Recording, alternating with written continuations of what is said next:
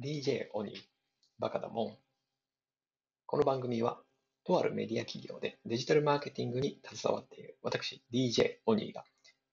ビジネス、子育てについてワクワクするトピックスや Tips を共有していきます。それでは、スタートです。はい、今日取り上げるのは、えー、新世代 CEO の本棚という文芸春秋から出ている本です。2016年3月25日発行の本ですね。はい。えこの本は、えニューニュースピックスと文芸春秋との共同企画 CEO の本棚を164冊のブックリストを開出した上で書籍化したものということで、10人の新世代 CEO が登場します。え堀江貴文さん、えー、森川明さん、朝倉祐介さん、えー、佐藤、佐藤、なんだ、紅葉さんとかな。えっ、ー、と、ごめんなさい、佐藤勝明さんですね。はい。佐藤勝明さん。それから、えー、出雲充さん。えー、それから、えー、佐古俊介さん。はい、佐古俊介さん。はい、石川康晴さん。えー、中明子さん。えー、孫泰造さん。で、えー、佐渡島洋平さんという新世代 CEO と言われている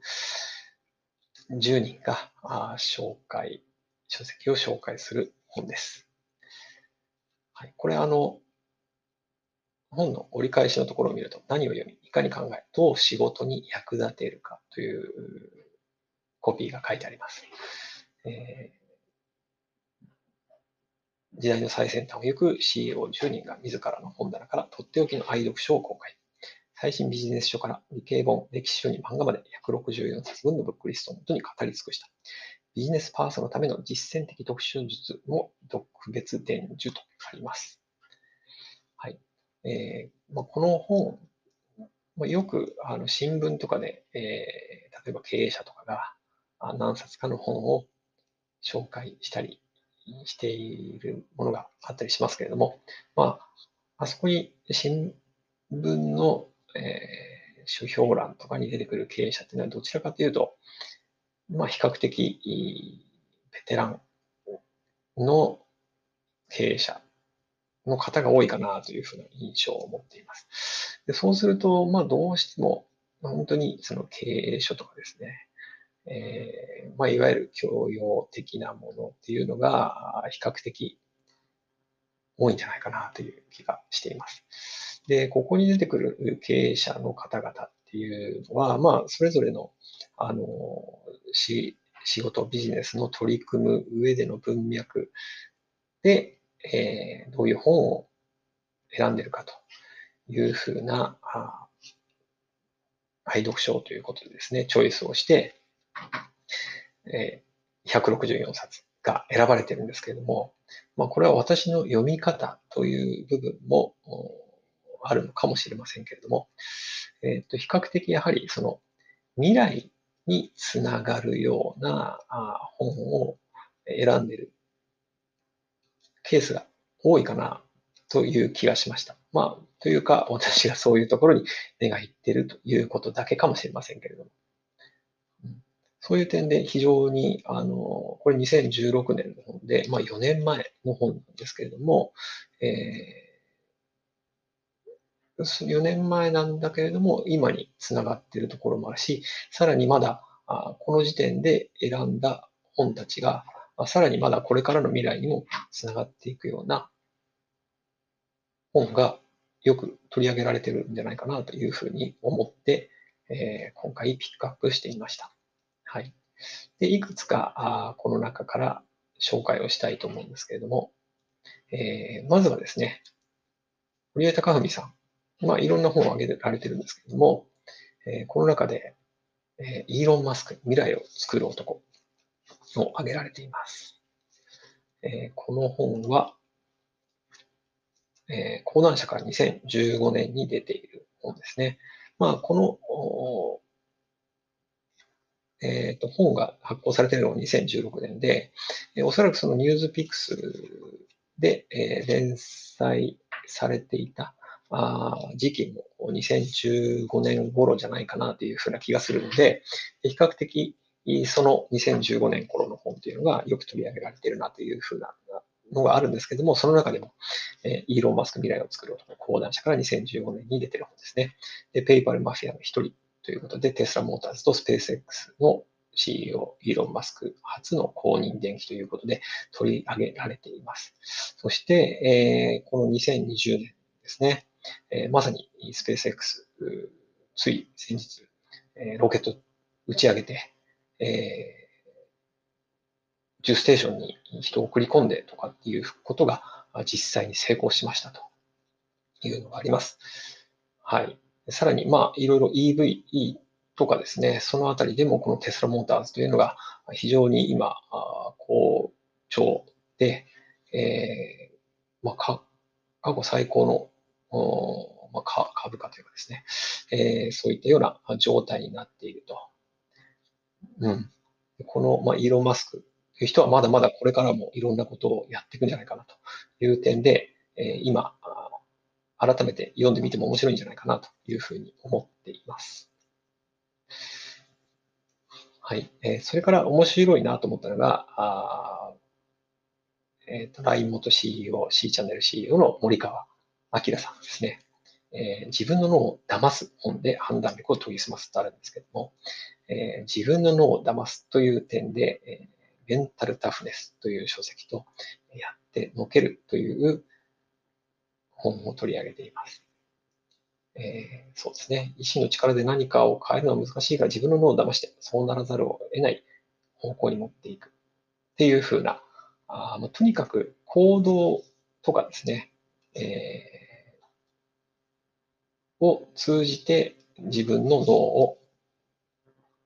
コントロールして、えー、そして脳に思い込ませて、えー、そういう思考もね、変えていくというふうな点で面白いかなと思いました。はい。それから、え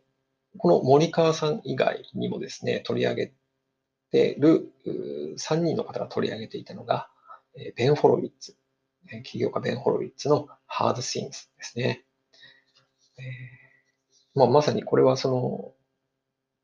の、えっ、ー、と、まあ、起業家？だからこそっていうのがあるのかもしれませんけれども、えー、この森川さんとかですね、えっ、と、あとは、誰だ、そうですね、朝倉祐介さん。朝倉祐介さんは、 mixi の元 CEO ですよね。それから、えー、中さんも確かあ取り上げていたと思います。はい、そうですね。中明子さんも、えー、ハードシリーズを取り上げています。で、えー、この中さんと、それから森川さんが同じく、もう一つ、同じ文脈のところで取り上げているのが、えー、Google の人事トップが、あどのように採用育成評価のシステムを作って新しい働き方を提唱しているのかといったことを語っている WORK RULES ですね。え、 WORK RULES について、森川さんと、え、中さんはあ同じく取り上げられています。はいあとはですね、あの、この中さんと、えっ、ー、と、これも森川さんかな、えー、7つの習慣っていうのは、お二方とも取り上げてるなというのがあります。はい。7つの習慣、あのー、は、私も読んだんですけどまた改めてちょっとこれをきっかけに読んでみたいなと思いました。ハードシングスも、えっと、1回目は通して読んだんですけれども、えー、改めてちょっと読んでみたいかなというふうに思います。はい。えー、あとは、えー、タイトルのところで面白かったのは、佐藤勝明さんがですね、感情経済テクノロジーで未来を俯瞰っていうのがあるんですけれども、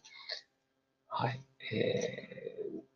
要はその未来予測でしか差別化できないというふうなお考えですね。未来予測、未来を見通す力が重要になってきているということで、未来予測には3つのベクトルがあると考えていて、人間の感情と経済、お金とテクノロジーというふうに取り上げ。人間の感情については、いろいろその電気を参考にしていると。あとはその経済、お金という点では、貨幣とかですね、えー、貨幣論ですね。はい。というあたりとかですね。テクノロジーっていうのも注目しているということで、テクニウム、マクロウィキノミクス、それからポスト、ポストヒューマン誕生のあたりを挙げられています。いずれも、だから、あの、なんていうのかな。ぱりその未来につながる何かっていう文脈で、え本を読んでいる。過去から、過去を単なるなる知識として取り込むというよりも、よりもそれを未来にどうつなげていくのかというふうな観点で本を読まれているのかなというふうに思いました。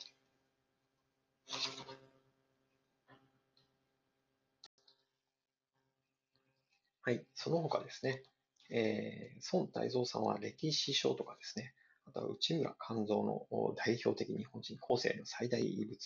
デンマルク国の物語の話というのを取り上げていたり、佐渡島洋平さんが、私とは何かという、平野啓一郎さん、文人主義というものをですね、取り上げられていたりします。いずれも、あの、まあ、私も読んだことがある本で、その、ま読んだ本をこういう人たちがどういうふうに読んでるのかっていう